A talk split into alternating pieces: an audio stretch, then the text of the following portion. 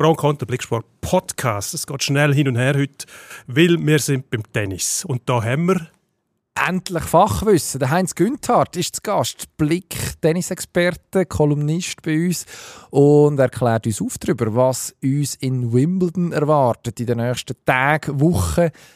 Ein Mann, der eigentlich keiner Vorstellung mehr bedarf. Wir sagen es gleich schnell, zweifacher Grand Slam-Sieger im Doppel in den 80er Jahren, French Open und eben auch Wimbledon gewonnen. Darum gehört er auch zum exklusiven, also ist Mitglied vom Club dort in Wimbledon, hat immer ein Billett. Das wird er unter anderem erzählen und ein paar Schmonzetten hat er auch sonst noch auf Lager. Wie wir auch. Also reinlassen lohnt sich. Absolut.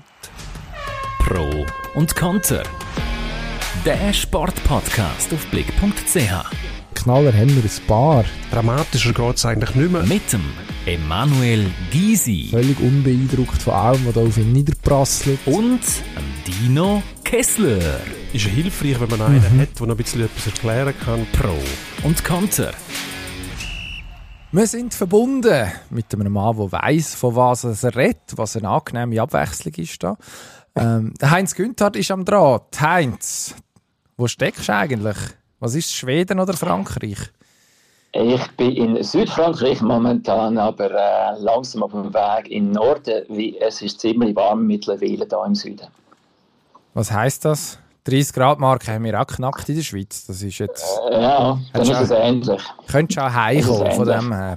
Also, was heisst du, gehst hat in, etwas. wo, wohin gehst du in den Norden? Innerhalb von Frankreich oder, oder weiter nördlich? Nein, äh, Südschweden. Ah, Weiter nördlich. Das Ein ist dann- Stück weiter nördlich. ja.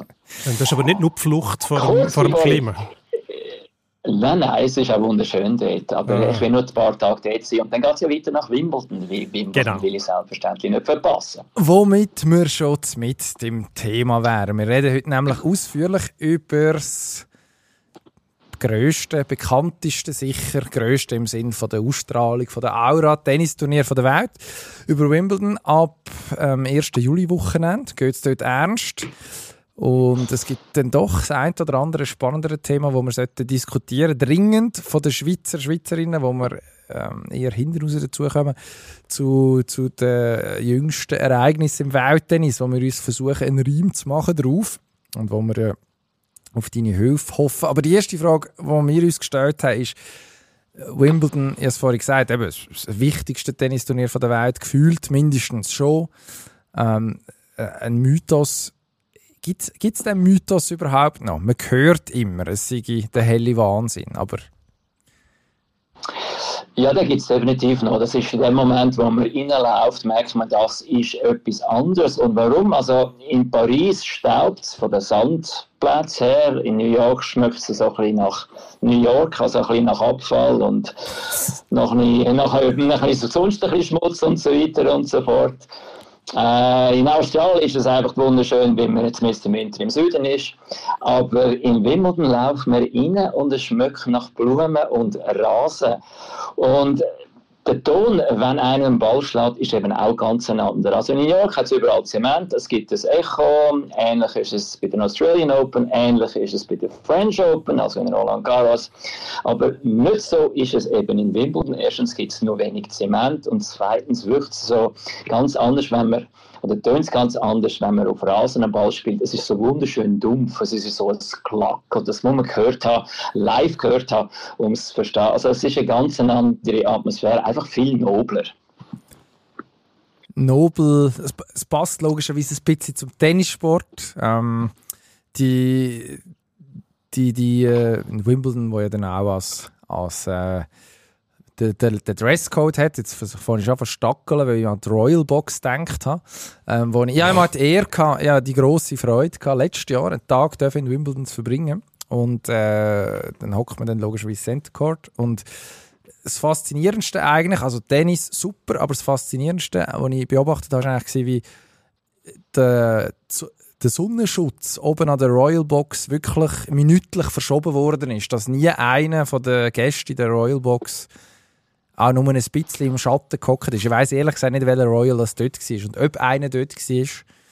Aber äh, das, das, hat, das hat mich sehr beeindruckt. Also die sind nicht im Schatten gehockt. die Doch, sie sind, Entschuldigung, vielleicht habe ich, Ah, habe ich jetzt, Die- habe ich die- jetzt falsch Die gesagt. Noble Blessing, die muss natürlich erhalten Absolut. Ja, richtig, aber das Schöne am Center Court von Wimbledon ist ja, dass der Center Court in Wimbledon ein permanentes Dach hat. Das heißt, ein Teil der Zuschauer sitzt ja permanent im Schatten. Ich weiß nicht, wo du gesessen bist, genau. Aber es gibt eine noblere Seite und eine weniger noble Seite. So wie früher auf dem Schiff, oder? Da hat es den Postside gegeben, oder? Und das gibt es eben auch äh, in Wimbledon. Dann sitzt man eben leicht kühler auf der Schattenseite. Also ich bin eigentlich schon im Schatten gehockt, aber die Royals, die hocken ja dann hinten, also hinter der einen Grundlinie, oder? Ja, richtig, aber was ich will sagen, die eine Seite ist ja dann meistens in der Sonne. Ah, ja, also genau. die günstigere Plätze dort, jawohl, oder? Und die andere Seite ist dann eben im Schatten. Und wenn es richtig heiß ist, ist eben die Schattenseite die nobler Ah. Seite. Wie auf diesen Schiffen früher, ich, ich weiß nicht, ob ihr das wisst, woher es Posch kommt, das Wort, eben vornehm. Portside out, starboard home heißt das übersetzt. Das ist nämlich die Schattenseite auf diesen Schiffen früher. Wir als, äh, ja gut, jetzt Alingi hat glaube ich ein Comeback angekündigt, also die Sego-Nation Schweiz. Von dem her sollten wir schleunigst, schleunigst uns das wieder drauf schaffen. Ich habe das nicht gewusst, woher es das Post kommt. Aber schon wieder etwas, hat sich schon gelohnt, dass wir die eingeladen haben. Jeden Und Tag wichtige Information. Fantastisch. Nein, das ist, das, das ist schön. Was, nein, was mich am meisten beeindruckt hat, ist, der, der Djokovic hat gespielt dort und im Djokovic seine Box, die ist ja dann so um eine Ecke von der Royal Box gesessen also platziert gsi, die Spielerbox und die sind dann meistens gerade knapp in der Sonne gsi. Also es ist klar gsi, wie die Prioritäten gesetzt sind. Der Goran Ivanisevic hat müssen Sonnencreme anstreichen und ich weiß nicht, wer auch eben, wer auch immer in dieser Royal Box gehockt ist, der Ed Sheeran wahrscheinlich oder so, der hat, äh, der hat die vornehme Blässe dürfen pflegen. Sehr, sehr Ja, ich war schon eifersüchtig. Ja, ich war schon eifersüchtig auf die Royal Box geschaut. Wie, das passiert übrigens noch öfter, dass die VIP-Boxen den Spieler und Spielerinnen in der Sonne sind. Und je nachdem, wenn man Glück hat, wenn es eben zwei gibt, ist die eine im Schatten, die andere in der Sonne. Und dann gibt es manchmal ein einen Kampf darum, wer dort im Schatten sitzen. Ist das nicht im Voraus festgelegt? Ja, je nachdem. Es gibt schon gewisse Leute, die ein mehr Beziehungen haben Okay. als andere. Okay. Also gibt es ja, Leute, die bessere Argumente haben. Zum Selbstverständlich, es geht nur um die Argumente. gut, gut. Ähm, das Schöne ist, äh, es ist das Jahr 2023 und äh, es ist jetzt vorher gerade bei der Vorbereitung mir klar geworden, dass ich jetzt auch langsam alt werde. Es ist 20 Jahre her, dass der Roger Federer in Wimbledon seinen allerersten Grand Slam gewonnen hat. 6. Juli wird sich das jähren. Und also zuerst völlige Fassungslosigkeit, dass das schon 20 Jahre gewesen sein Und dann aber ähm, d- aus der Aha-Effekt, da können wir den Heinz fragen, weil der ist ja dort damals auch schon dabei gewesen. Ja, gegen den Marc Philipp Husis ist das gewesen. und er ist der grosse ganz ehrlich, in diesem Finale. Was aus Schweizer Sicht natürlich speziell war, ist, ja, es hat noch nie ein Mann können in Wimbledon gewinnen. Erste Frau, Martina Hingis voran. Und darum war immer das grosse Fragezeichen, gewesen, ja, schafft er das? Und das Interessante zusätzlich war, dass er in der ersten Runde raus ist in Paris und dann haben die Journalisten in die Tasten gegriffen und gesagt, ja, der Roger, der packt es nicht auf der grossen Bühne und so weiter und so fort. Oder? Und dann ist er nach Wimbledon gekommen und dann hat es nochmal gegen den Feliciano Lopez kurzfristig schlecht ausgesehen, er hat Rückenprobleme gehabt und das war ein ganz ein eigenartiger Match auf Platz 2 raus. Hat sich da irgendwie durchgebissen und dann genesen weitergespielt und dann ist irgendwie klar gewesen, in dem Moment, wo er den Roddick geschlagen hat im Halbfinale, das war eigentlich das vorweggenommene Finale jetzt muss er es packen. Aber das kennt man ja vom Tennis, wenn man der grosse Favorit ist, kann sie auch sein und vor dem ersten grossen Titel, dass man sich verkrampft, aber eben nicht der Roger. Offensichtlich nicht, nein. Ähm, ich habe die, den Turnierbaum noch einmal vorgenommen von 2003 und das ist also eine grossartige Zeitreise, das muss man sagen. Die Namen, die dort auftauchen, ähm, von, also top gesetzt war der Leighton Hewitt, gewesen, das hat man schon fast vergessen. Andre Agassi, der dann Hewitt in der ersten Runde ausgeschieden übrigens. Agassi in der Runde. Ivo Karlovic nach 2 zu 0 in der Satz siehst. Genau, ich weiss das- so viel unnützes Zeug, es ist ja nicht zum Glauben. Es, i- es, es ist gar kein Test. Du musst gar nicht. Du musst gar nicht glänzen. Das ist kein Problem. Aber es ist, es ist, es ist eines von diesen Turnieren, wo man im Nachhinein muss sagen, hm, ist denn das jetzt wirklich so eine schwere Konkurrenz? Das war meine erste Reaktion. Eben im Final Philippussis, vorher Roddick, äh, wo, wo die Geschichte vielleicht auch mittlerweile ja, halt nicht mehr zuvorderst, zuvorderst vorne einordnet. Ähm, Sieng Schalken im Viertelfinale geschlagen, der Roger Federer. Also, wo, würd, wo würdest du den, den Wimbledon-Titel äh, 0-3 einordnen? In der Federer, Wimbledon, äh, in der Federer Grand Slam Titelbibliothek? Ja, natürlich als ganz, ganz wichtig, wie der erste ist, enorm wichtig. Und schließlich man ja nur die Leute schlagen, gegen die man kann antreten Und es ist selbstverständlich so, dass in gewissen Jahren Konkurrenz ein bisschen schwächer ist als in anderen Jahren. Und somit kann man sagen, er hat Glück gehabt, dass kein Nadal und Djokovic gegeben hat damals in Topform, weil sie noch ein bisschen jung sind. Oder man kann es auch anders anschauen. Ja, der Roger hat Pech gehabt, dass der Nadal und der Djokovic dann gekommen sind anschließend, sonst wäre heute bei 30 Grand Slam. Also so kann man immer ein bisschen hin und her schieben. Aber selbstverständlich ist der erste Titel immer, immer etwas Spezielles. Wo du den Final verfolgt hast, ist dir klar gewesen, dass das der Anfang von etwas ganz Grossem ist? Ja, was will man jetzt dazu sagen? Also es ist, ist extrem schwierig, einen Grand Slam-Titel zu gewinnen. Und nur wie jetzt drei Stück das so einfach aussehen, der Nadal, der Djokovic und der Federer, hat sich das nicht groß geändert. Das muss meistens ein etwas zusammenkommen. Man muss fit sein, man darf nicht verletzt sein. Und irgendwo hat es meistens auch noch ein Match, wo eng ist, wo man ein bisschen Glück braucht oder Glück des Tüchtigen braucht. Es ist nicht klar, dass wenn einer der erste Grand Slam-Titel gönnt, dass er am Schluss 20 Stück gönnt. Das ganz sicher nicht. Aber er ist für viele damals schon der gewesen, mit dem größten Potenzial. Mit anderen Worten, wenn er sein bestes Tennis gespielt hat, schon damals, ist er besser gewesen als der Rest, auch besser als ein Leighton Hewitt. Die Frage ist, kannst du das eben auf der grossen Bühne dann auch machen. Wie voran hat er da oder dort einen Aussetzer gehabt, was wirklich gezählt hat, ein Leighton Hewitt beispielsweise sich eben besser verkauft hat. Und ich glaube, das ist einfach ein wichtiger Meilenstein für ihn dort auch gewesen. Der ist quasi über die Hürden übergekommen und dann ist es so richtig losgegangen. Und dann ist es eigentlich nicht überraschend gewesen, dass er noch einige angereiht hat. Aber dass es am Schluss dann 20 geworden sind, also das hat niemand können vermuten ja, eben, die Älteren unter uns erinnern sich an Pete Sampras, seine Marke. Was sind das, 14 gewesen? 15? 14, 14 oder? Und er hat ja... Die hat das also unerreichbar gehalten. Ja. Ja, selbstverständlich. Wie vorhin ist ja der Roy Emerson aus den 60er Jahren mit 12 und ähnlichem, oder? Und ähm, meine, Samples mit 14 hat man gefunden, ja, eben, das hebt ewig. Und dann ist ja der Roger gekommen, oder? Grossartig. Und dann hat man sich gesagt, ja, also wer soll jetzt das noch überbieten? Und dann kommt der Rafa, wer soll denn das noch überbieten? Jetzt kommt noch der Djokovic.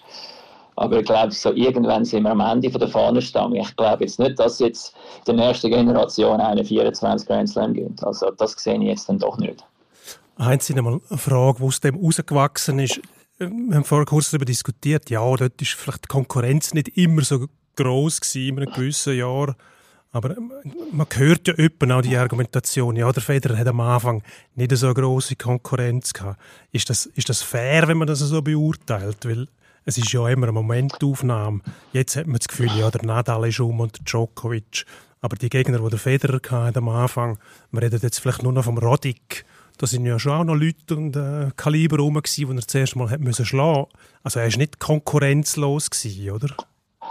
Nein, ganz sicher war er nicht konkurrenzlos. Gewesen. Und es ist in dem Sinne nicht fair, wie eben, ich kann nur die schlagen, die gerade vorhanden sind.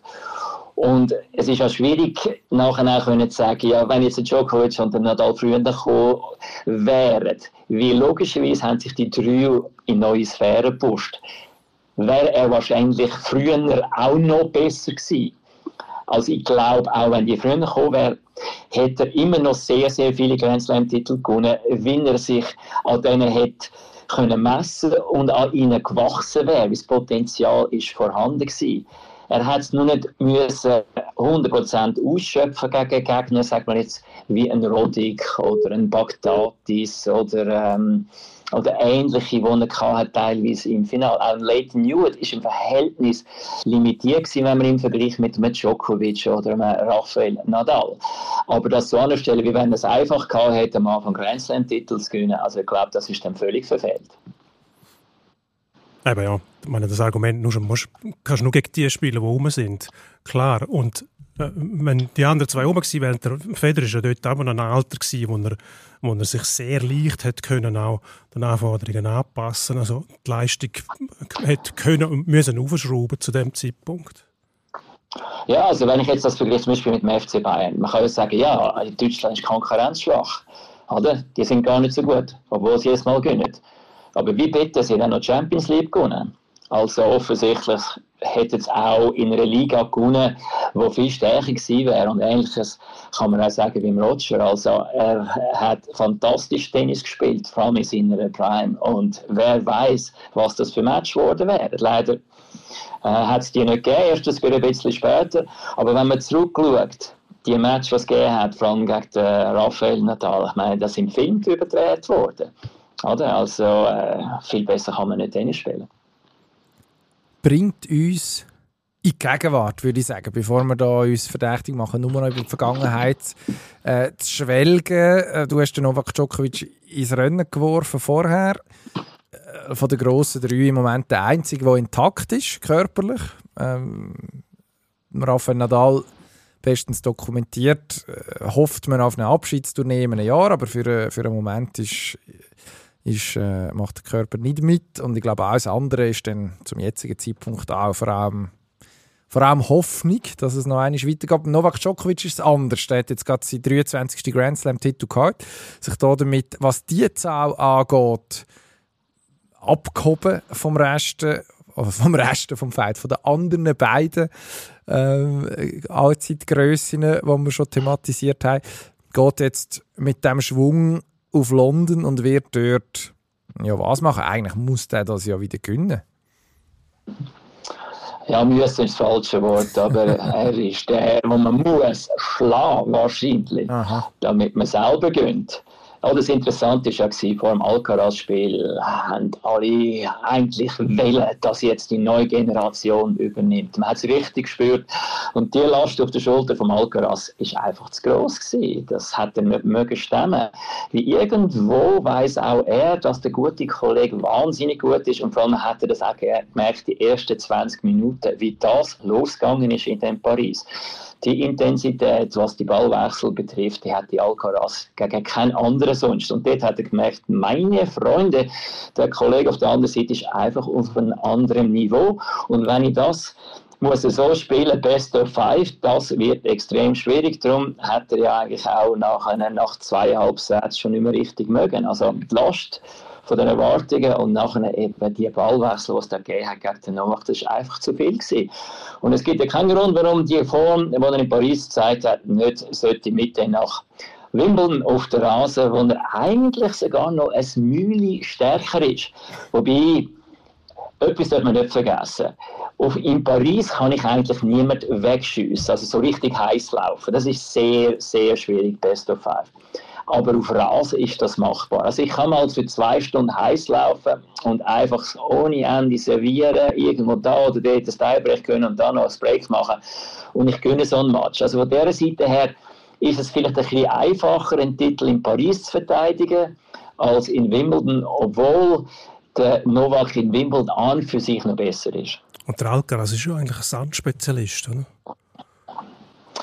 Ja. Oder aufgewachsen auf dem Grosswaden, auf, dem, auf dem Sand. Oder? Richtig, aber ich bin nicht sicher, ob er die Art und Weise, wie er spielt, unter Umständen auf einem Hartbelag, einem nicht allzu schnellen Hartbelag, fast noch besser ist. Oder einem schnellen Sandbelag, so wie, wie in Madrid, wie er spielt schon extrem offensiv. Also, äh, beim, was mich beim Novak Djokovic fasziniert, ist ja, der hat jetzt seit fünf Jahren kein Match mehr verloren in Wimbledon. Also 18 Turnier gewonnen, 19 Turnier gewonnen, 20 ist ausgefallen und dann die letzten zwei Jahre wieder zugeschlagen. Also das ist, äh, wenn das im Roger Federer seine Serie wäre, würden wir in der Schweiz seit, seit Monaten wahrscheinlich extra Blätter, extra Blätter drucken. Ähm, deswegen, ähm, das fliegt jetzt ja, in der Tenniswelt nicht gerade unter dem Radar, aber sonst habe ich das Gefühl, dass den Leuten gar nicht so bewusst. Also ein, ein Djokovic in, es, sagen sehr viele Leute, es sei ihr Wohnzimmer, der Center Court in Wimbledon. Also der Boris Becker hat das von sich gesagt. Oder sagt es, glaube ich, bis heute. Auch wenn er im Moment nicht dafür reisen darf. Pete, beim Pete Sampras hat man es gesagt, beim Roger Federer ist es so gewesen. Ich weiß nicht, wie, wie, wie, wenn das, das eng wird in diesem Wohnzimmer. Wem gehört denn das jetzt im Moment? Ja, definitiv am, am Novak. Was ich auch sagen vorhin ist einfach, man kann gegen einen reinlaufen, sagen wir einen Chapeau oder so, der richtig heiß läuft, äh, 40% nicht returnierte Service hat, äh, ähnliches. Und man hat dann Mühe, wie man auch keinen Rhythmus bekommt auf Rasen. Das passiert auf Sand nicht. Also man kann quasi 0 zu 2 Sätze hinein sein auf, Rasen, auf, auf Sand und sich reinbeißen und der andere wird müde. Und man kann einen Match eigentlich nicht nur heiß servieren in Paris. Aber das ist an und für sich möglich in Wimbledon. Darum meine ich, ist es eher möglich, dass dort eine Überraschung gibt, dass er gegen jemanden rausgeht. Hängt natürlich stark auch von der Auslosung ab, als in Paris, weil es einfach die Option nicht gibt, drei Meter rückwärts zu gehen und jetzt spielen wir lange Ballwechsel. So geht es einfach nicht auf Rasen. Du hast noch eine Zwischenfrage. Eben, gerade wegen der Unterlagen. In Wimbledon sieht man ja am Anfang, die ersten paar Tage, alle Rasenplätze schön grün, siehst keine Flecken, nichts. Und nachher fängt es langsam an, dort, wo es aufschlägt, wird es ein bisschen weniger. Und gegen Schluss hast du überall so kahle Flecken. Ähm, was bedeutet das für Bälle? Springen die dort anders auf oder meint man das noch? Also die kahlen Flecken heutzutage sind ja zu 90 Prozent hinter der Grundlinie. Wenn sie dort aufspringen, spielt es keine Rolle mehr, wie der Ball ist im Aus. Und das andere, braune Flecken spielen sich teilweise angenehmer als grün, wie die sind meistens ein bisschen härter noch. Das heißt, der Ball springt höher auf, vor allem in der zweiten Woche. Und je nachdem, wer man ist, spielt man lieber in der zweiten Woche als in der ersten Woche. Wie Kickservice sind beispielsweise effektiver in der zweiten Woche. Es ist ein bisschen einfacher zu passieren, weil die Volley ein bisschen mehr aufstehen und so weiter und so fort. Also ein brauner Rasenplatz spielt sich überhaupt nicht schlechter als ein grüner, einfach leicht anders. Sieht einfach unangenehmer aus, wenn man am Fernsehen schaut, wahrscheinlich. Man hat dann das Gefühl, ja, das sowieso. Es ist, es ist, un unberechenbar und, und irgendwie ausdörrt. Und, äh. Ja, aber das Ausdörten ist eben gar nichts Schlechtes, weil die Unterlage ist ja immer noch Plan, und zwar richtig Plan. Früher sind die braunen Flecken vor allem auch vorne am Netz gesehen, mhm. wie man Service Volley gespielt hat. Und es waren nicht unbedingt Löcher vorne, sondern es ist einfach braun geworden. Oder? Und ich, ich beispielsweise habe lieber in der zweiten Woche gespielt als erste Woche. Wie früher Plätze noch ein bisschen weicher waren und am Anfang war das Grün auch noch ein bisschen rutschig. Gewesen. Also auch vom Stand her, man sieht in den ersten Tagen öfter, dass Leute ausrutschen als anschliessend. Und das macht das Spielen am Anfang ein bisschen unberechenbar und darum ähm, ist es teilweise einfacher, einen Favorit rauszunehmen in der ersten und zweiten Runde als in der zweiten Woche. Das klassische Beispiel dafür ist ja der Borg, der zwar fünfmal hintereinander können Wimbledon gewinnen aber eigentlich drei oder viermal hätte müssen in der ersten oder zweiten Runde verlieren. Okay. Ich habe immer gemeint, dass ich wegen dem Preisgeld dass auch in die zweite Woche komme, weil sich dann richtig anfängt lohnen, aber das ist das alles, ist das alles nur Propaganda? Ach so, Profisportler spielen auf der in Wimbledon, weißt Also das Geld ist absolut zweitrangig. Genau. Okay. Aber okay. Ich, ich habe jetzt da nicht die Diskussion vertiefen wegen der Unterlage, aber es hat mich wirklich Wunder genommen, weil alle anderen Unterlagen verändern sich ja im Verlauf des Turniers nicht, nehme ich an, oder? Also klar, wenn du Sand hast, soll es nicht reinregnen. Ähm, Hartplatz sowieso wahrscheinlich unbespielbar, wenn es regnet, aber verändert sich grundsätzlich nicht. Jetzt noch eine Zwischenfrage, hat es früher beim US Open irgendwie so grüne Eschen gehabt, statt Hartplatz? Also ursprünglich war die US Open auf Rasen. Drei von vier Grand Slams sind auf Rasen gespielt worden. Dann ist die US Open auf Sand gegangen, Hard True hat es geheißen. Und dann, wo man zügelt ist von Forest Hills nach Flushing Meadows, ist ein Hartplatz gewählt worden, wie die Amerikaner besser gespielt haben auf schnellen Unterlagen. Aha. Und dann hat es plötzlich geheißen, das ist, ein, das ist eine amerikanische Unterlage. und das ist eigentlich historisch, oder? Wie ganz Florida, beispielsweise, dort wird auf Sand gespielt, das ist ja brutal heiß in Florida auf Hartbelag zu spielen. Und die meisten Tennisclubs, die vornehmen in den Vereinigten Staaten, haben keinen Hartbelag, die haben alle Sand oder Rasen, weil es einfach viel angenehmer ist. Aber man kann auch sehr viel Geld sparen, weil es keinen Unterhalt braucht. Und darum ist in Flushing Meadow eben auch der, und der, der Belag gewechselt worden. Und was dann passiert ist, früher, wie Forest Hills auf Sand war oder auf Rasen, sind Vorbereitungsturniere eben auch auf Rasen oder auf Sand. Und dann, wo das gewechselt worden ist, ist aus den US Clay Courts, wo in Indianapolis gespielt worden ist, plötzlich die US Hardcourt geworden. Und dann ist Cincinnati und so weiter und so fort. Und Montreal, alles Hardbelag, oder? Und das ist ursprünglich ganz, ganz anders gewesen. Und das hat natürlich auch einen Einfluss auf Diskussion, wer ist der greatest of all time? Also mhm. wenn jetzt äh, Forest Hills auf Rasen geblieben wäre und der Roger hat gespielt, das Zeit lang, ich weiss nicht, wer ihn dann geschlagen hätte auf Rasen, mal ganz ehrlich. Also vielleicht wäre er dann heute auf 25. Wäre jetzt auf äh, Sand geblieben, dann wäre vielleicht äh, der Rafa auf 25 oder noch mehr. Also das hat ja alles auch ein bisschen Einfluss am Schluss auf die Diskussion, who is the greatest of all time. Also müssen wir Schweizer uns eigentlich darüber grämen, dass die Amerikaner irgendwann gefunden haben, erstens zu teuer, der Elender und zweitens sind gerade, ich weiß nicht, zu welcher Zeit ist, hat man dann gewechselt? Wer ist dort schuld gewesen? Wer ist so gut gewesen auf Hardplatz, dass man gesagt hat? Jimmy Connors. Okay. Jimmy Connors vor allem. Er hat gegen die Villas verloren, gegen die Orantes und das haben dann äh, die Amerikaner gar nicht gut gefunden.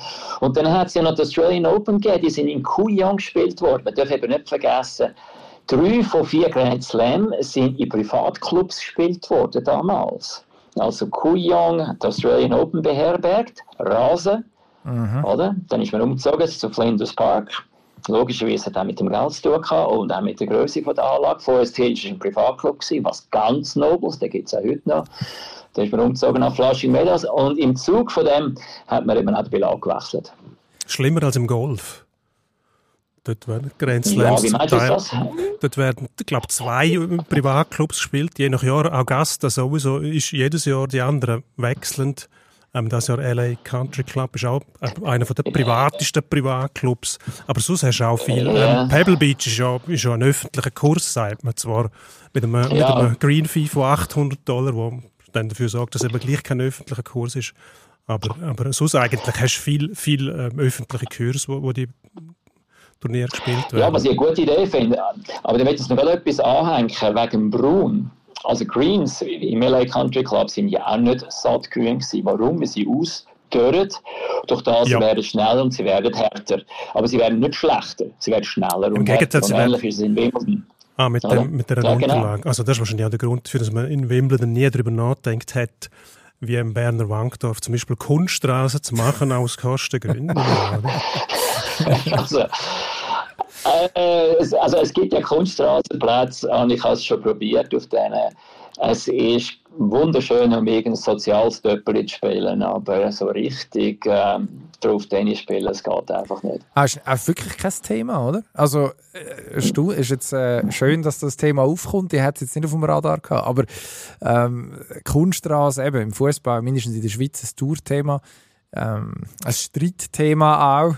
Im Tennis würde es ja eigentlich auf der Hand liegen. Wäre günstiger im Unterhalt. Ähm, es ist immer schön grün. Aber über das redet nicht wirklich jemand. Also in der Schweiz reden wir ja davon, dass wir nie einen Rasenplatz haben. Es gibt in Bio gibt's, gibt's, gibt's, äh, im, im alten Fußballstadion glaube ich einen und dann gibt es noch im Privatbesitz den einen oder anderen. Ähm, das ist es dann, oder? Also da kann man mit Kunstrasen nicht, kann man mit Kunstrasen nicht kompensieren. Also ich habe noch nie auf einer Kunststraße gespielt, wo wirklich gut spielbar ist. Also früher hat es ja so Polygrasplätze gegeben, vor allem in der Halle. Das Problem ist, dass die extrem viel Schnitt angenommen haben beim Service beispielsweise. Es war fast nicht mehr zu retournieren gewesen. Zudem sind sie extrem schnell gewesen. Also einfach, nicht, dass man nicht drauf spielen kann, aber zum Zuschauen, wie es da gespielt mhm. wurde, vor allem bei, bei den Männern ist es also fast nicht denkbar. Also der Längsballwechsel wäre dreimal übers Netz, also wenn es überhaupt einen gibt. Und dann haben sie versucht, mit Kunstrasenplätze zu machen und das Ganze langsamer zu machen, indem sie Quarz-Sand reingemischt haben. Das Problem ist, wenn du dreimal am gleichen Ort rutschst, hast du dort kein Quarzsand mehr und plötzlich kannst du dort nicht mehr rutschen und am anderen Ort ist es rutschig und der Ball, das Ballverhalten ist unterschiedlich. Also es ist offensichtlich nicht ganz so einfach. Tönt unangenehm, absolut. Sehr. Äh, wenn wir wieder zurück zu der sportlichen Aktualität kommen, äh, wir haben Carlos Alcaraz schon angeschnitten vorher. Ähm, aus, du hast es vorhin gesagt, es haben sich ganz viele Leute gewünscht, dass er in, in Paris die Wachablösung durchführt, sozusagen. Also, dass er Djokovic, der noch auf seinem besten Level ist, oder mindestens näher dran, nimmt und schlägt und sich nachher den, den Titel hält und damit die grossen drei sozusagen sportlich in Rente schickt. Also du hast das auch bei uns in einer Kolumne ähm, so, so formuliert, oder? Ähm, jetzt die Chancen sind glaube ich auch nicht schlecht gewesen, hat man gemeint vor dem, vor dem Spiel. Also ich habe den Mats Wielander gehört, der auf Eurosport davon geredet hat, dass der Djokovic der Favorit, äh, der, der Aussenseiter sei, eines der wenigen Mal in seiner Karriere. Er hat irgendwie damit gerechnet, dass das Publikum dann auf, auf Seite Djokovic sei in Paris, einfach weil es den Aussenseiter will unterstützen Und dann ist ja wirklich, ich weiß nicht, aus, sage jetzt mal Alcaraz-Sicht mindestens alles schief gelaufen. Ist das im Nachhinein erklärt man es mit, mit dem Druck und mit der Verkrampfung, die sich eingestellt hat. Ich finde es noch erstaunlich, dass er so offen über das geredet hat. Aber auf eine Art auch ja, ein bisschen erschütternd, wie extrem die Aura oder die Auswirkungen sind von dem, ja, von, de, von, de, von dem Lebenswerk von einem von diesen grossen drei. Ja, aber ich nur mal die ersten 20 Minuten ansprechen von dem Match. Also der Alcaraz ist rausgekommen und hat sich wahrscheinlich relativ gut gefühlt, obwohl er wahrscheinlich vorne schon 48 Stunden lang den Match gespielt hat, mental. Aber in den ersten 20 Minuten ist er äh, einfach nicht mitgekommen. Der Novak hat dermaßen gut Tennis gespielt. Das war auch sofort das Break hinein. Und das hinterlässt dann schon Eindruck, wenn man richtig gut spielt und nachher plötzlich mit Break hineinliegt und gegen jeden anderen hat das gereicht, was er dir gezeigt hat. Das hat also mein Freund geheißen, ich muss noch irgendetwas Zusätzliches finden und das ist dann wie ein 100 Meter Läufer und nach 60 Metern liegt er 5 Meter hinter dem anderen und verkrampft sich, wenn er versucht noch schneller zu werden und was passiert dabei? Er wird langsamer und so ist mir so etwas vorgekommen. Oder? Und es ist nicht jetzt so wahnsinnig unerwartet gekommen was ich ja gemeint habe in dieser Kolumne. Wir wollen ja alle uns sagen können, das Tennis wird ja nicht schlechter, wenn die drei da abtreten. Nein, nein, es wird immer noch besser mit dem besseren Training und man weiß so viel mehr und so weiter und so fort. Oder? Das wollen wir uns ja auch einreden irgendwo. Wir wollen ja das glauben. Wir können ja nicht uns eingestehen unter Umständen, wenn die drei jetzt aufhören, kommt die nächste Generation und so gut wie die drei werden die nie spielen. Nein, das kann ja nicht sein, oder? Das ist auch schlecht fürs Business, logischerweise. Aber man muss sich schon fragen, die, also die Höhen und das Tennis, das die drei da gezeigt haben, ich meine, kann man da noch besser Tennis spielen? Also es ist schon ein grosses Fragezeichen. Das ist etwa wie die Leichtathletik, wo äh, der Usain Bolt Weltrekord läuft und man muss sich einfach fragen, wird jemals wieder einer so schnell laufen? Glücklicherweise kann man es im Tennis jetzt nicht so eins zu eins vergleichen und kann sagen, ja irgendwann einmal, mal, der spielt jetzt besser als der früher, was beim 100 Meter Lauf natürlich nicht möglich ist. Aber es könnte doch immerhin sein, dass der Mensch irgendwo eine Grenze erreicht hat, auch im Tennis, wo es einfach nicht mehr besser geht und dass die drei die Grenzen ausgelotet haben. Aber es gibt ja auch noch, nebst dem Ergebnis, das messbar ist, also das Resultatbulletin, du hast x eine Anzahl Grenzländer, die gewonnen haben, hast du auch die Unterhaltung durch das schöne Spiel. Und was man als schön anschaut, ist ja relativ. Also die einen haben lieber das kraftvolle Spiel vom Nadal, dann hat man die Eleganz, die Lockerheit vom Federer, die Geschmeidigkeit oder eine Kombination davon beim Djokovic vielleicht. Vielleicht sehe ich das auch ein bisschen falsch. Mir kommt es so vor, dass der, der kann prügeln, der kann aber auch wahnsinnige Winkel spielen, er kann geschmeidig spielen. Ähm, dort liegt ja immer noch etwas drin. Wenn dann nachher wieder einer kommt, der sehr kraftvoll spielt, sagt man auch wieder, oh, das ist jetzt auch wieder einer, der hervorsticht durch seine Art. Aber es sind ja schon immer besondere Spieler, die sich auszeichnen durch ihren Stil, auch haften bleibt. Oder? Und das ist ja jederzeit wieder möglich, dass so einer kommt. Selbstverständlich, aber eben, wir hätten ja am liebsten, dass der Neue, der dann kommt, quasi gegen den Alt beweist, dass tatsächlich er mindestens auf gleicher Ebene ist oder nicht noch besser. Nicht, dass er dann noch gegen die vorige Generation verliert und dann die vorige Generation zurücktritt und man eigentlich nie so richtig weiß, ja, wie gut sind sie jetzt tatsächlich, die Neuen. Oder? Das ist ein bisschen das, warum es schade ist, warum der Alcaraz jetzt in Paris nicht hat können Nagel einschlagen also wie alt ist zum Beispiel der McEnroe gewesen, wo er, glaube zuerst mal der Connors geschlagen hat? Ist das in, in New York gewesen? Mm, das weiß ich jetzt nicht auswendig, aber er ist sicher sehr jung gewesen, ja, ja. Also man, das ist auch Wobei die Dynastie Connes ist, ist auch nicht das gleiche gewesen wie die Dynastie Federer, Nadal, Djokovic. Also ich meine, gibt es nichts Vergleichbares. Ah nein, das kann man nicht vergleichen. Aber für ihn ist es so ein bisschen die Messlatte gewesen, oder? Solange der Connors ihn immer geschlagen hat, ist er nicht über, über seinen Schatten rausgekommen. Dann plötzlich hat er ihn geschlagen und dann ist er wie, wie, wie einen Schritt weitergekommen nachher. Natürlich auf seine Art, oder? Er ist ja nicht ist ja, nicht, äh, ja, aber dann hat es ja gleichzeitig noch den Borg gegeben, wo, oder dort hat es neben dem Connors hat's den Borg gegeben, der drei Jahre älter war als der Mecken. Hat man schon sagen, er ist ein Stück jünger als der Connors, beispielsweise. Und dann hat es den Lendl gegeben und so weiter. Das war irgendwie alles ein bisschen flüssend. Gewesen. Ja, das war nicht so, gewesen, dass einfach drei Stück über 60 Grand Slam unter sich aufgeteilt haben. Ich meine, unvorstellbar. Ja. Eigentlich, oder? Das ist einfach, also wenn man über 60 nimmt, das sind 50 Jahre einfach alle. Ausnahmslos, oder? Das sind drei Tennisgenerationen. Ich meine, das ist wahnsinnig. Was man ja muss sagen, ähm, bei aller Ernüchterung jetzt über das Ergebnis in Paris, es ist ja nicht vorbei. Also die Chance, dass ein Alcaraz Djokovic noch eine schlägt auf grosser Bühne, die ist, die ist durchaus vorhanden, würde ich, würde ich jetzt sagen. Oder? Also, am Ende, wenn man jetzt schon darüber nachdenkt, was denn, der, du hast vorhin gesagt, zu Federer Nadal gibt es schon Filme, ähm, Vielleicht gibt es irgendwann den Alcaraz-Film. Da muss der junge Held auch das erste Mal einen Rückschlag erleiden, um nachher triumphal ähm, können den Drachen zu erlegen oder was auch immer, wie auch immer man den Djokovic, will, den Djokovic will, äh, will, äh, symbolisieren und das Ganze im Wimbledon-Final 2023. Und wir sind selbstverständlich live dabei. Ist das deine Prognose? es wäre grossartig. Es wäre grossartig. Eine Geschichte, wie sie du jetzt gerade aufgeheizt hast. Ja. Besser geht es Das wünscht man sich ja eigentlich, oder? Auch für den, für den Alcaraz wünscht man sich das. Weil man will ja nicht, dass der dann erst groß wird, wenn der Djokovic mal sagt, ciao zusammen, ich mache jetzt Schluss. Und Alcaraz übrigens, du hast mich nie geschlagen in einem wichtigen Spiel. Das wäre wahrscheinlich das Schlimmste ja, für den, oder? Selbstverständlich auch. Der Djokovic hat vorne schon alles verloren, den ganzen Sommer schlecht gespielt, wenn er eigentlich mittlerweile ein bisschen müde ist und nicht mehr so mag und so weiter und so fort. Und am Schluss schlägt ihn jetzt auch noch Alcaraz. Und man muss eigentlich sagen, ja gut, er hat ihn zwar jetzt geschlagen, aber eigentlich ist er jetzt definitiv über dem Zenit gewesen, oder? Darum wäre es dann schon gut, wenn schon, denn schon eben so in einem grossen Final, kurz nachdem der Djokovic noch ein grosses Final gewonnen hat, oder? Dann kann man sagen, ja, er ist vielleicht nicht mehr ganz so im Zenit gewesen, aber immer noch ganz auf der Höhe. Also. Aber gut, du, musst, musst, du hast es vorher gesagt, Heinz, ähm, Djokovic ist eigentlich auf Rasen noch besser als auf Sand. Und dort hat er ihn schon auseinandergenommen und quasi in Krämpf gespielt.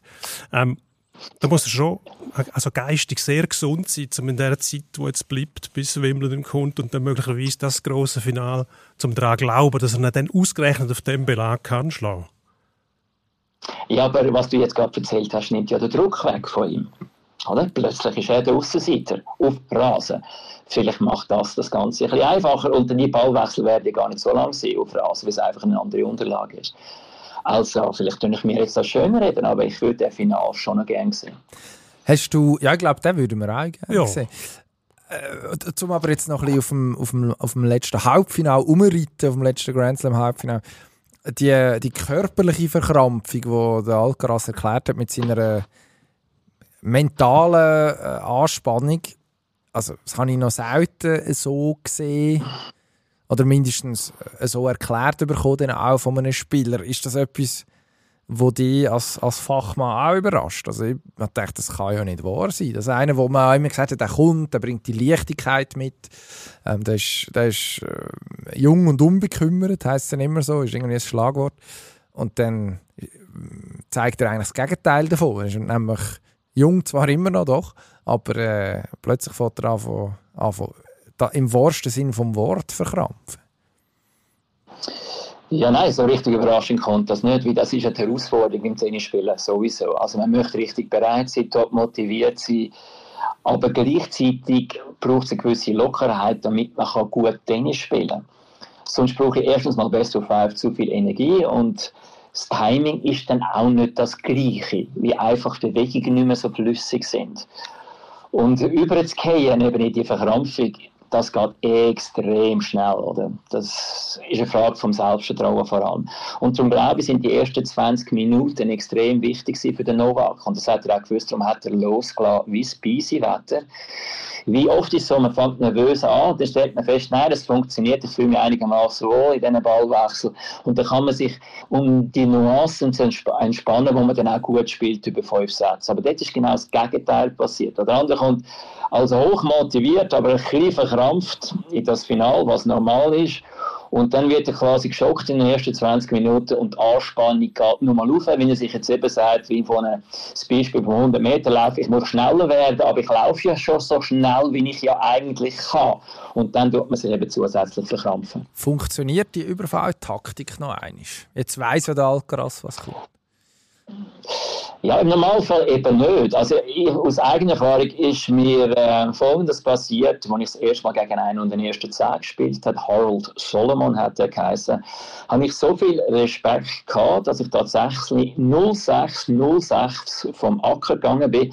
Ich habe mich quasi eingereiht, oder? Ich bin als Nummer äh, 300 Schlagmittag und er irgendwie als Nummer 6 von der Welt. Und somit habe ich ja die Punkte gar nicht können gewinnen was aber passiert ist nach dem Match, ich bin mir dessen bewusst gewesen und siehe da, ungefähr anderthalb Jahre später habe ich gegen den gleichen Harold Solomon im Finale von Massachusetts gespielt, in Springfield, Massachusetts und habe drei Sätze gewonnen und da hat mir der erste Match extrem gut da, obwohl das jetzt im ersten Augenblick komisch tönt, hat mir die Gewissheit gegeben, dass das, was dort passiert ist, mir nicht nur mal wird passieren. Und ähnlich wird es beim Alcaraz sein.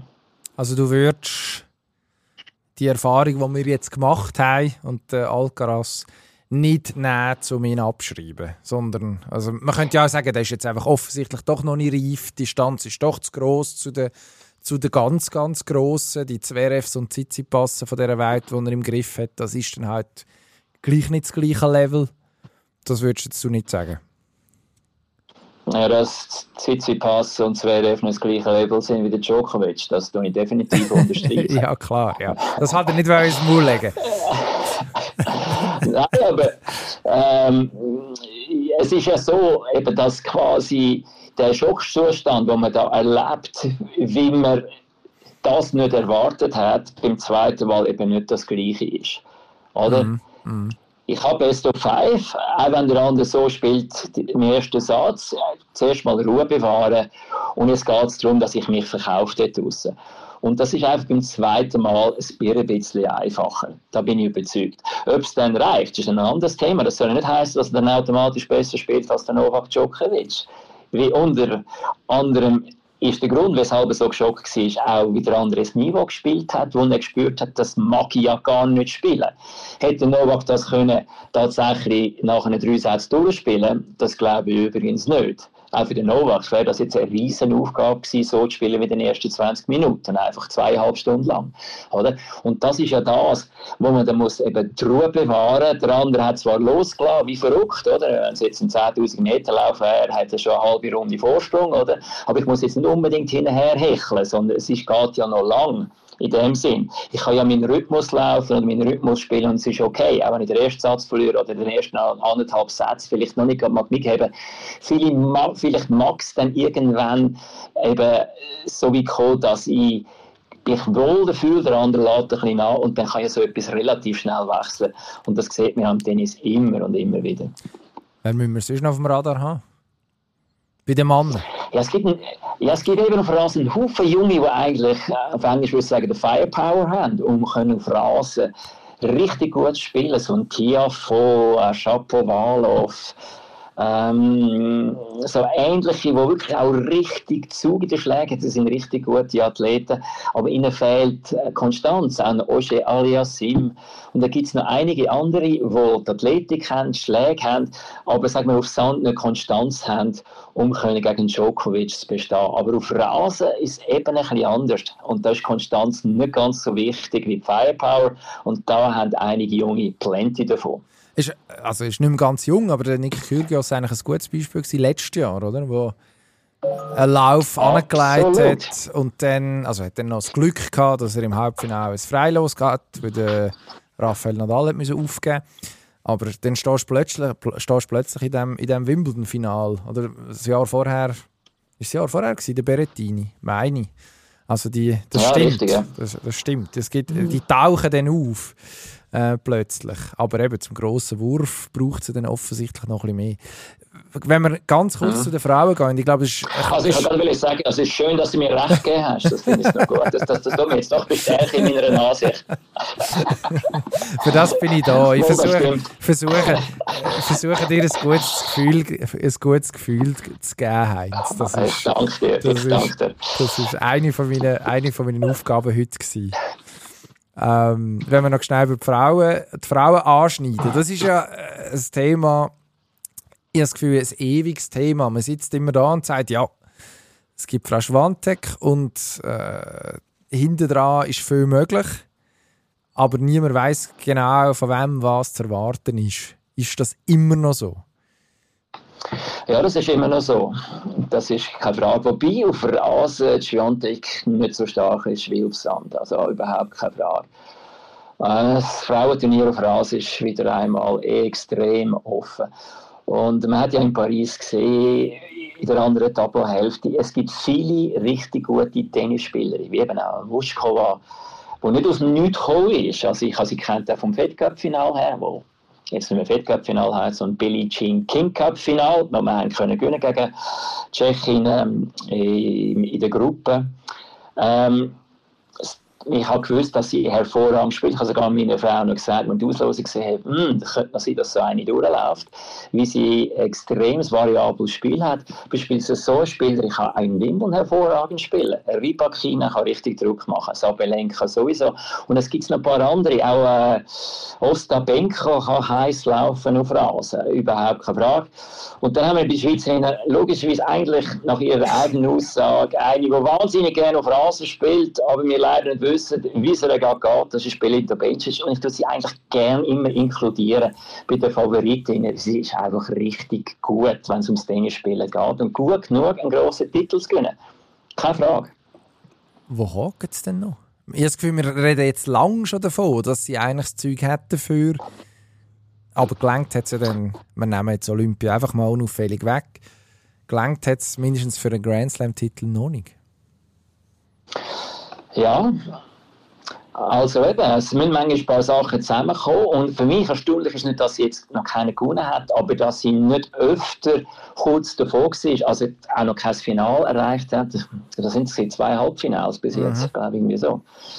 Und das finde ich ein bisschen wenig, wie wenn man oft genug dann dort wäre, in diesen Halbfinals, passt dann irgendwann auch einmal. Wie jetzt, was teilweise passiert ist, dass jemand reingelaufen ist, der dann richtig heiß gelaufen ist in diesem Match. Also beispielsweise bei den Australian Open auch Sabalenka, das war jetzt kein Halbfinale, aber ich meine, die hat jetzt richtig gut Tennis gespielt an diesem Tag, oder? Und das kann passieren. Oder, aber wenn ich oft genug dort bin, dann, ähm, ja, dann kommen gewisse Sachen zusammen. Und dann komme ich eben irgendwo ins Finale und dann läuft es und voilà, da ist der erste Titel. Und der Grund dafür meine ich, dass sie sich selber oft unter Druck setzt bei grossen Turnieren, wie sie eigentlich weiß, sie hat das Zeug dazu. Und was sie normalerweise auszeichnet, ist der unglaubliche Instinkt für das Spiel selber. Also nicht unbedingt nur Schläge, die sind sicher gut, aber ein extrem gutes Spielgefühl. Und das läuft nur, wenn alles so automatisch abläuft. Darum hat man so eine Wöhle, wenn man ihr zuschaut. Man hat immer das Gefühl, sie hat Zeit und alles ist so selbstverständlich und eigentlich sieht es einfach aus. Und in dem Moment, wo sie anfängt, ein bisschen an sich umzuzweifeln und denkt, ja, vielleicht muss ich ein bisschen vorsichtiger sein und dieses und jenes, verliert sie eigentlich das Attribut, wo sie auszeichnet, ihre ganz grosse Stärke. Das sind die Automatismen, die so wunderschön funktionieren. Und meiner Ansicht nach ist das der Hauptgrund, warum es bis jetzt noch nicht geklappt hat. Wie macht man das?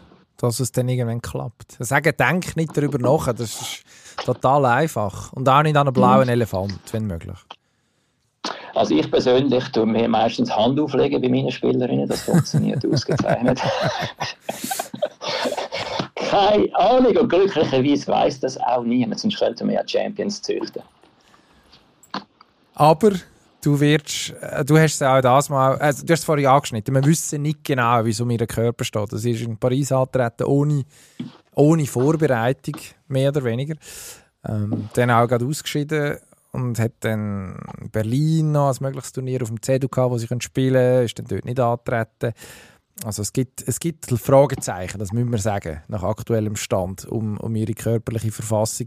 Aber du, du behaltest sie in dem, in dem Pool an, an Anwärterinnen. Oder muss man dann irgendwann, vielleicht kann ich die Frage so formulieren, kommt irgendwo der Punkt, wo man sagt, okay, Person X hat einfach das Zeug nicht mental, um den ganz grossen Wurf schaffen? Also man darf nicht vergessen, es ist ja noch relativ jung. Also es ist jetzt nicht Mitte 30 und hat noch zwei, drei Möglichkeiten, um das Grand Slam Turnier zu gewinnen. Aber das mit den Fragezeichen ist natürlich mehr als berechtigt. Also in Paris ist es ja ursprünglich, glaube ich, eine Hüftverletzung, wenn ich jetzt nicht ganz falsch liege, Hüftknie, so etwas Ähnliches. Ähm, was sicher war, ist, dass sie dann nicht voll trainieren konnte. Die Frage ist, ist die Verletzung nicht ausgeheilt gewesen, hat sie also mit anderen Worten zu früh in Paris gespielt. Oder über es nicht so trainieren und dann forcieren, um für Paris bereit zu sein, ist vielleicht etwas Neues auftreten, was nicht besser ist. Ich weiß es nicht. Und dann ist natürlich die Frage dazu, was heißt denn das überhaupt? Hat sie Berlin ausgelassen, wie sie zu wenig trainiert hat, oder hat sie Berlin ausgelassen, wie sie nicht fähig war, Berlin zu spielen? Und wenn es das Zweite ist, dann ist sie auch nicht fähig zu trainieren und bereit sein für Wimbledon. Also vielleicht spielt sie dann mit, ähnlich wie in Paris, und müsste dann während dem Turnier quasi fit spielen. Und das ist eine grosse Aufgabe, vor allem auf Rasen. Hüft ist es gewesen, also geschwind gegoogelt, äh, mindestens Hüft, die okay. offizielle Version.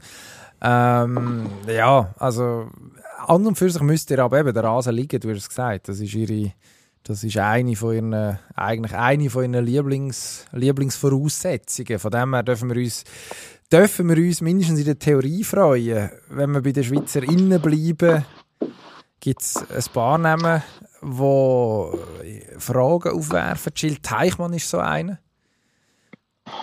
Was machen, was machen wir uns für einen Reim auf die aktuelle, auf die aktuelle Verfassung von der Jill Teichmann? Mittlerweile ich habe es vorhin schon nachgeschaut, auf 126 abgerutscht im äh, WTA-Ranking. Ja, und der Computer ist ähm, neutral. Also der tut einfach das auswerfen, was man tatsächlich geleistet hat über zwölf Monate. Und das ist in dem Fall einfach nicht mehr als Nummer 126. Kommt dazu, dass Rasen definitiv nicht ihre Lieblingsbelag ist. Ich weiß nicht, wie viele Matches sie im Leben auf Rasen gewonnen hat. Äh, also jetzt irgendwo die Qualifikation zumindest eine schon mal. Ähm, aber vorher glaube ich noch kennen, also in Wimbledon nicht. Berlin letztes Jahr auch nicht. Ich weiß nicht, irgendwelche Vorbereitungsturniere. Also rein auf Papier ist jetzt das keine Anwärterin auf die zweite Woche in Wimbledon. Also, Aber logisch, wie es lange lang ich da gerne belehren. Also manchmal kommt aus dem Nicht plötzlich etwas. Also Maria Sharapova hat einst zu Sandbelag gesagt, einen wunderschönen Satz, ich bewege mich auf Sand wie eine Kuh auf Glatteis. Und dann hat sie anschließend Paris gewonnen. Also alles ist möglich, aber bei der Jill Teichmann ist das ein weiter Weg von dem Formstand, den sie hat, auf Rasen dann in die zweite Woche von Wimbledon zu kommen. Ein bisschen optimistischer bin ich bei der Viktoria Golubic, die einige Verletzungen auch mit sich herumgeschleicht hat am Anfang des Jahres, wo nicht darüber geredet hat und angetreten ist. Ihr Problem ist aber, wenn sie nicht so gut zu Fuß ist wie normalerweise, was ihre ganz große Stärke ist, dann ist sie einfach ja, nur die Hälfte wert auf gut Deutsch und da kann da nicht viel kommen. Die Hoffnung ist, dass sie mittlerweile genesen ist und Rasen ist eine gute Unterlage für sie. Also mal ganz ehrlich, sie ist ja schon im Viertelfinale gestanden in Wimbledon. Also die sehe ich durchaus Möglichkeit, wenn die Auslosung stimmt und Selbstvertrauen so langsam ein bisschen kommt, dass sie sich auch die zweite Woche spielen. Also Rasen wäre ja eigentlich wirklich eine Unterlage, wo ihre liegt. Wie geht es eigentlich der Selin Neff auf Rasen? Ja gut, Herzog Bosch ist schon mal ein gutes Experiment gewesen. Erstes WTA-Turnier auf äh, 250.000er Niveau und Viertelfinale erreicht. Also das sagt ja schon mal etwas aus. Ihr Spiel müsste eigentlich zu Rasen passen, wie es ein bisschen ähnlich ist wie das Spiel von der Belinda Bencic, eine sehr gute Athletin. Also, ähm, tja, aber eben, ich meine, die Frage ist, was heißt das am Schluss? Was, was schön ist im Frauentennis, auf der einen Seite, man sagt, äh, äh, alle haben die Möglichkeit, weit zu kommen. Auf der anderen Seite hat das eben auch damit zu tun, es gibt ja gar keine Überflügerin auf Rasen, so wie früher, oder ganz früher, äh, Martina Navratilova, x-mal Siegerin auf Rasen, oder eine Steffi Graf. Chris Evert. spielen auf Rasen. Ja, wobei Chris Evert besser war auf Sand. Aber die, die haben mal über ich 100 Matches. Ich habe die halt zuerst gesehen auf Rasen, oder? Dort bin ich, weiß nicht, wie alt ich war. Und die hat mir wahnsinnig imponiert, nur so als Zwischeneinschub. Ähm, in Wimbledon gesehen, das ist das Turnier gewesen, wo halt ja, in der Schweiz mitgekriegt hast als erstes. Und die, die ist mir wahnsinnig eingefallen, Chris Evert, wie die gespielt hat dort. Ja, die Sache ist, dass sie eigentlich eine Sandplatzspezialistin war, die so gut war, dass sie auch Rasen können gewinnen Aber sie hat mal, glaube ich, über 100 Matches hintereinander auf Sand gewonnen, was ein absoluter Rekord ist für Männer und Frauen. Oder? Und hm. wenn man jetzt äh, den momentanen ersten anschaut, dann ähm, Schwantek sicher keine Rasenspezialistin. Sabalenka, der kommt ein bisschen zu wenig hoch weg. Eigentlich ein Rybakina, ja gut, da weiß man noch nicht so genau, nach einem Grand Slam äh, Sieg dort ist das tatsächlich jetzt ihre Unterlage. Natürlich passt das nicht so schlecht, aber nachher hast du jede Menge von Spielerinnen, die durchaus auf Rasen können ausgezeichnet spielen Also, äh, ja, so eine Camilla Giorgi, die dann plötzlich gut serviert, oder? Die auch schon äh, weit gekommen ist in Wimbledon. Also, da gibt es jede Menge. Also, Simona Walter. Ja, Simona Walter kann ja theoretisch auch gut spielen auf Rasen, wie sie den Ball so schnell machen kann. Ja, ja, die ist halt aus Chur wie ich, oder? Da habe ich, der Kollege hat mir gesagt, du musst unbedingt Simona Walter erwähnen, weil wir Chur Bündner müssen, weiß ich, weiß ich warum eigentlich. Spielt doch keine Rolle, wo die herkommen. Aber... Ja, aber weißt du was, das ist ja gar nicht so falsch. Also, sie kann fast 190 km in der Stunde servieren. Sie kann extrem viel Druck von der Grundlinie aus machen, theoretisch auch sehr gut retournieren. Die Frage ist, was tut sie sich überhaupt zutrauen? Oder eigentlich ist ihr Spiel für Rasen fast schon optimal, wie sie spielt richtig gut in der Offensive und es ist schwieriger, auf Rasen defensiv zu spielen. Also warum nicht ein Explore der Simone Walter auf Rasen? Also eben, Rasen ist so immer die Weltkarte. Es wird drei, vier Wochen auf Rasen gespielt im ganzen Jahr. Das heißt, dass eigentlich ja niemand sich gewöhnt ist, auf Rasen zu spielen, was eben eine Möglichkeit ist für viele. Ausser man ist so alt wie der Stan Wawrinka, dann hat man eigentlich Jahrzehnte Erfahrung gefühlt auf Rasen, in einer Rasenstunde. Ähm, über Stan müssen wir noch kurz reden, weil äh, äh, es ist ja so eine Geschichte, also es sind eigentlich zwei Geschichten. Zum einen fragt man sich je länger, je mehr, wo stünde er eigentlich in der Schweizer Sportgeschichte, wenn es der Roger Federer nicht gegeben hätte. Ich glaube, das wird vielen Leuten erst jetzt so langsam klar. Und zweitens nimmt mich schon Wunder, was was kommt da jetzt noch? Also er beeindruckt mich extrem. Wahnsinn, was er da leistet. Oder? Man hat wirklich das Gefühl, der spielt gern Tennis, sonst wäre ja das gar nicht machbar. Verletzt und nochmal und spielt Challenger und da nochmal als Challenger und dann langsam schafft er sich nach vorne und die Passion, die man auch sieht, wenn er da gespielt hat in Paris, bei jedem Punkt und mit Zuschauern mitgehen. Also absolut großartig, was er da leistet. Und wenn es den Roger nicht gegeben hat, wären wir ganz oben einreihen in der Schweizer Sportgeschichte. Und ich hoffe für ihn, dass wir ihn sowieso ganz oben einreihen in der Schweizer Sportgeschichte. Vielleicht nicht gerade heute und morgen, vielleicht übermorgen, wenn man schaut, was er für Titel gewonnen hat. Wie so viele Schweizer gibt es jetzt auch nicht, die in der Weltsportart so viele Titel gewonnen haben, grosse wie er. Also überhaupt keine Frage. Was kann man von ihm erwarten? Ja, also, dass er wird rauslaufen und mit einer riesen Passion Tennis spielen. Und meine, die Schläge sind immer noch fantastisch. Also meine, die Rückhand, gibt es etwas Schönes, wenn er sie trifft? Also ganz sicher nicht. Er ist nicht mehr ganz so schnell wie früher und die 20 cm, die da oder dort fehlen, das ist halt kein viel ab einem gewissen Punkt. Und das kann er mit schönen Schlägen an gewissen Tagen eben nicht kompensieren. Wie früher hätte er vielleicht mal einen Tag, wo die Schläge nicht so gekommen sind. Ja gut, dann bin ich halt ein bisschen mehr gelaufen, ein bisschen mehr in die Defensive gegangen. Und das hat er eben nicht mehr die Möglichkeit. Also die, die Luft hat er nicht mehr. Heute muss einfach alles stimmen. Und wenn alles stimmt, kann er immer noch gegen alle bestehen. Aber dass über zwei Wochen in jedem Match alles stimmt, also das ist wahrscheinlich nicht anzunehmen. Ja, also meine dritte Säule würde jetzt glaube ich auch nicht auf dem Stan sein, viert Grand Slam Sieg wetten. das wäre ein bisschen hoch angesetzt. Das, Aber kann, das kann man, glaube ich, auch nicht. wieso? Die dritte Säule kannst du, glaube ich, nur Du kannst beziehen, wenn's, wenn du ins Ausland gehst oder wenn du ein Haus baust. Ja gut, du kannst sie unter gewissen Bedingungen, unter gewissen Vorwänden auflösen. Du, man müsste, ja, vielleicht, wär's, vielleicht müsste man einen Kniff Nein, ich glaube, da musst du da etwas anderes aussuchen. Also auswandern und dann auf ein Stan wetten. Ja, das es wird du einfach machen. eng. Ich weiß nicht, wie das mit den du Formalitäten läuft. einfach Heinz, du wie als- kommst du wieder zurück. Als Weltenbürger hättest du da Ich, vielleicht ich noch den einen oder anderen Tipp. Aber ich sehe schon eine Netflix-Serie, wo du das tatsächlich machst und du hast Kamera, die das Ganze verfolgt und wo du am Schluss landest, entweder im Schloss oder in der Gasse. Ja, wahrscheinlich irgendwo in den Zellen neben der von Boris Becker, könnte ich mir vorstellen. Alles ist denkbar. Ah, ich freue mich. Äh, wir freuen uns auf das Turnier. Ein Wermutstropfen gibt es. Der Roger Federer, apropos Boris Becker, macht nicht den Becker in Wimbledon, scheinbar. Hat ja zuerst... Kein Äh, Kommentar. Nein. angeblich. Also, die, äh, das hat er irgendwo mal twittert nebenbei auf die Frage von einem Fan. Es gäbe keinen Plan. Ähm, vielleicht... Außer die Pläne hat er sich jetzt sehr- sehr kurzfristig geändert. Sehr bedauerlich, weil das hätte ich sehr gern gesehen. Hm, Also Aber- ich auch, aber darf auch aus meiner Sicht planlos daherreden. Also er muss keinen Plan machen, gell? Das ähm, wäre Ah, auch gut. ah, du also, meinst, das ist- Blick TV, weißt du? Direkt. Er hat gedacht, er Und würde würde er planlos, das tönt, dass er bei uns würde vorbeikommen. Das würde uns eigentlich noch liegen. Eben, das meine ich. Du bist gerade da, da haben wir das Mikrofon, sag etwas. Ah, Hä? hervorragend. Ähm, ja, wir fragen mal und vielleicht, vielleicht, wahrscheinlich wartet er nur, dass er gefragt wird. Das ist wahrscheinlich das. Nein, ich glaube, die Chance, dass, Chance dass, dass du darfst dies, deine dritte Säule auf den Wawrinka setzen ist grösser.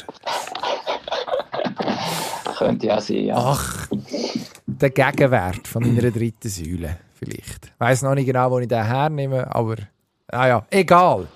Kompliziertes Thema.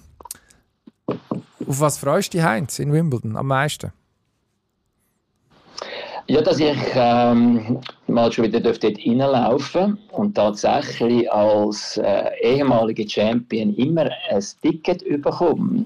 Schon mal, das ist schon mal ein Highlight irgendwie, wenn du zum Last Aid Club gehörst und dann ganz vorne mal gratis Tee bekommst in den Lokalitäten. Und dann selbstverständlich über die ganze Atmosphäre in dem Wimbledon. Also das Tennis ist ja das einige, das eine, aber man muss ja eigentlich einmal vor Ort sein als richtiger Tennisfan, um eben das Spezielle spüren, was Wimbledon ist. Dazu habe ich eine Frage, Heinz. Wie ist es mit den Erdbeeren? Sind die ähnlich wie die Unterlage? Werden die, ver verändern die Qualität oder das Erscheinungsbild in der zweiten Woche oder sind die immer gleich gut? Also, sie sind nicht in der ersten Woche rot und werden dann langsam braun in der zweiten Woche wie das Entercourt. Nein, äh, sie sind wirklich tatsächlich gut, aber man zahlt auch dafür. Es ist überhaupt keine Frage. Also gratis wird nichts verteilt in Wimbledon. Die Preise sind anständig hoch, Also so exzentrisch. auszudrücken. Teilweise ja. Teilweise, ja. Aber äh, man kommt ja auch viel dafür über in Sachen Erlebnis und Umgebung. Aber das ist auch noch das Erlebnis, wo das ein Mythos dazugehört. Nebst dem, äh, nebst dem. Dresscode und der Atmosphäre. Und den Geräusch, die du beschrieben hast, kann ich mich erinnern im Fernsehen. Mit dem haben wir angefangen und da sind wir, glaube ich, jetzt auch am Schluss. Die Geräusche haben uns jetzt äh, mehr als eine Stunde lang begleitet. Ähm, Expertenwissen, wie wir am Anfang auch gesagt haben, tut immer gut den Podcast sowieso. Wir labern meistens ein bisschen dahin. Und jetzt sind wir mal wirklich in den Genuss gekommen von richtigem Fachwissen. Danke vielmals, Heinz, und ähm, wir freuen uns. Ja, es war ein Vergnügen gewesen mit euch zwei. Keine Frage. Und Das wenn wir das herausfinden, wie das ist mit dieser dritten Säule und dem Wetten, dann wir würden uns melden. Vielleicht interessiert es dich ja auch. Sehr gut, ja. Danke, bis gleich. Ciao zusammen. Tschüss zusammen. Ade. Pro und Konter.